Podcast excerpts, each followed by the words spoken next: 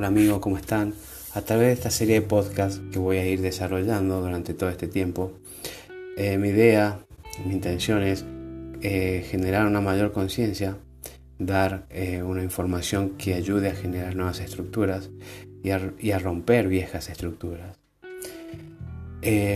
voy a hablar sobre distintos temas de lo que está sucediendo hoy a nivel mundial, qué es lo que hace que esta realidad impuesta por lo que conocemos como el grupo de élite, eh, está, em, está funcionando y cómo hace para que esto realmente nos incida y nos lleve a, generar o nos genere esa manipulación que actualmente está y que la mayoría no puede verla. Hoy voy a empezar con un tema que es la democracia. Esta información la he sacado de un blog, se llama La cosecha de almas, eh, por Rubén Torres. Se lo recomiendo, búsquenlo. Eh, la cosecha de almas se llama el blog. Y también hay un PDF para descargar, hay muchísima información. Entonces empecemos. La democracia es un sistema para entregar tu poder a través de tu propio libre albedrío. ¿Cómo es esto? A lo largo de la historia el ser humano ha sido sometido por reyes y caudillos y que esto a corto plazo es una herramienta de control útil para este grupo de élite pero a la larga focalizaba la negatividad en un solo punto y los sometidos conseguían, sin proponérselo, una herramienta muy poderosa en el aprendizaje espiritual dentro de la dualidad. Bien, acá aclaremos lo que es la élite. La élite es considerada, eh, se dice que es el 5% de la población. Eh, ese 5% son los que manejan el mundo, son los que determinan lo que vamos a comer, son los que deciden qué vamos a vestir, qué vamos a aprender y qué vamos a ver. Esta elite, eh, hay todo un linaje de familias, hay todo, eh, es todo un sistema de control que se ha generado a través de este grupo de elite para justamente ellos tener siempre eh, el mando de, de la humanidad en sí. Luego, en otro podcast voy a hablar puntualmente sobre esto, cómo se ha ido generando, cuál es el origen de este, este grupo de élite. Entonces volvemos al sistema democrático. Eh, entonces decimos que a lo largo de la historia el ser humano ha sido sometido, pero que a la vez esto ha funcionado como una herramienta para, para el mismo ser humano, ya que ese sometimiento lo llevaba, ese dolor, el sufrimiento, eh, lo que pueda hacer que estaba generando ese sometimiento, lo llevaba a generar un despertar, a buscar algo que lo saque de esa situación. Entonces, eh, es, una herramienta que nos, nos, sirvió para generar ese despertar, para ir eh, removiendo esas capas que nos envuelven, para comenzar a buscar un poco de luz. Entonces seguimos. Dentro de un entorno de dualidad como es el nuestro existe una herramienta muy poderosa que es el libre albedrío. Este libre albedrío se otorga como herramienta de aprendizaje en la evolución espiritual del individuo y era con las elecciones que tomaba cómo se producía este aprendizaje y por consiguiente se producía su evolución a nivel de conciencia y de espíritu.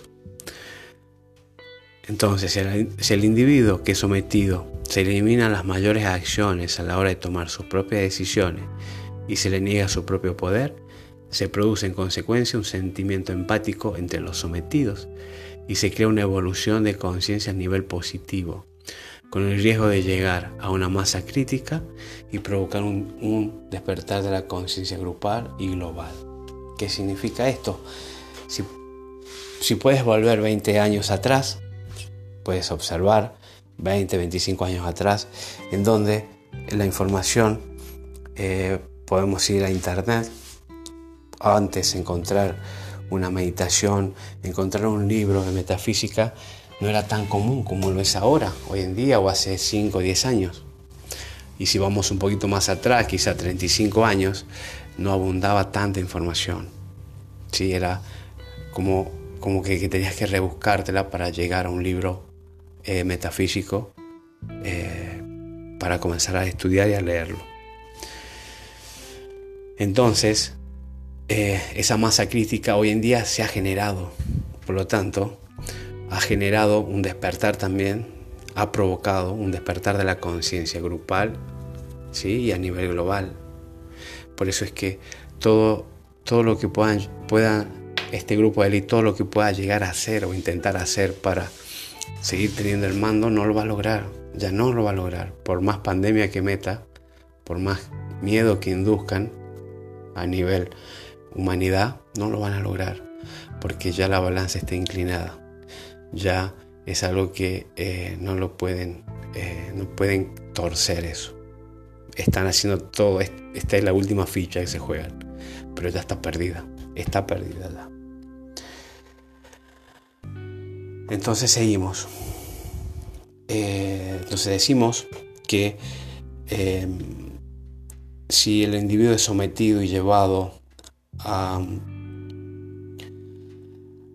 es sometido, ¿no? Eh, en sí, eh, a la hora de tomar su propia decisión y se le niega su propio poder, se produce en consecuencia un sentimiento empático entre todos los sometidos, generando así una masa crítica para el despertar de la conciencia grupal y global.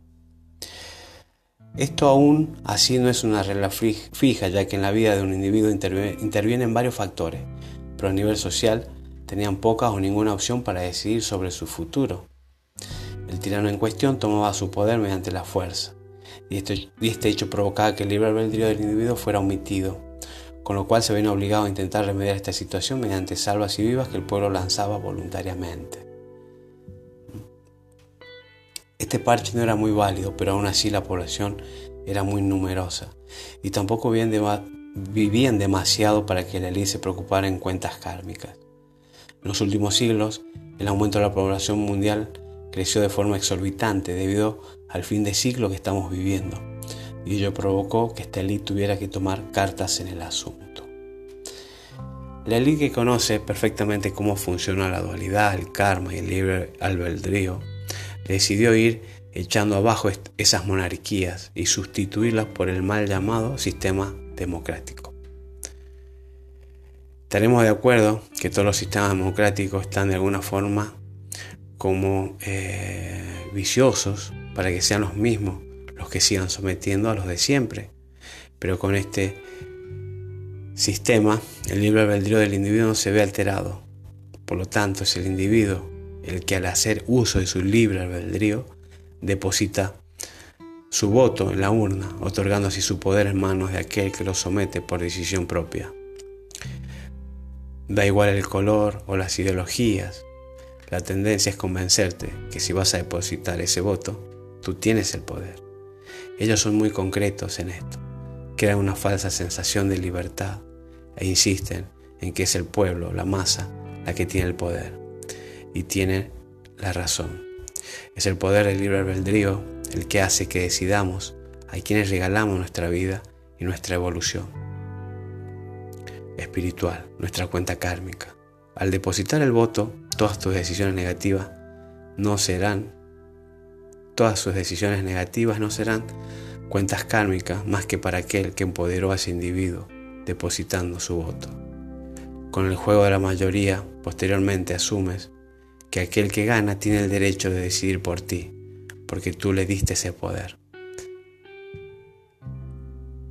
Bien, ahora piensas que en el mundo reina el caos y no te explica por qué. Miras hacia atrás en la historia humana y no logras ver mayor época de oscuridad y negatividad reinante que la de hoy. Muy por encima de la Edad Media, con los siglos de Inquisición, este caos era solo previsible en las profecías más apocalípticas que se hicieron en el pasado.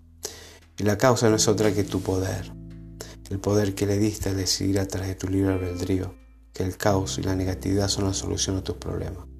Toma tu poder y piensa la próxima vez, si de verdad piensas regalarlo, regalarlo alegremente a terceras personas que lo usarán debidamente en tu contra, creándote una cuenta kármica, prácticamente no podrás saldar. Quizás llegado a este punto puedas pensar aún que no ves relación entre el karma, la espiritualidad o el libre albedrío con los problemas de crisis, miserias y caos. Y debes saber que todo está relacionado siempre siempre, ya que siempre han intentado que omitas este dato. Todos somos uno y solo entiendo esto. Puedes hacerte una idea del por qué estás siendo sometido. La pobreza, la miseria y la crisis moral nos las provocamos nosotros mismos, regalando nuestro poder, el poder del pueblo encerrado en una urna y regalado a los tiranos que lo usan para crear a través tuyo ese caos. Recordá que ellos no son humanos y si no le das tu poder, ellos nos pueden crear este clima. Nosotros somos los creadores de esta realidad y la democracia es el vehículo que le damos para ser atropellados. Un abrazo grande, nos vemos en la próxima.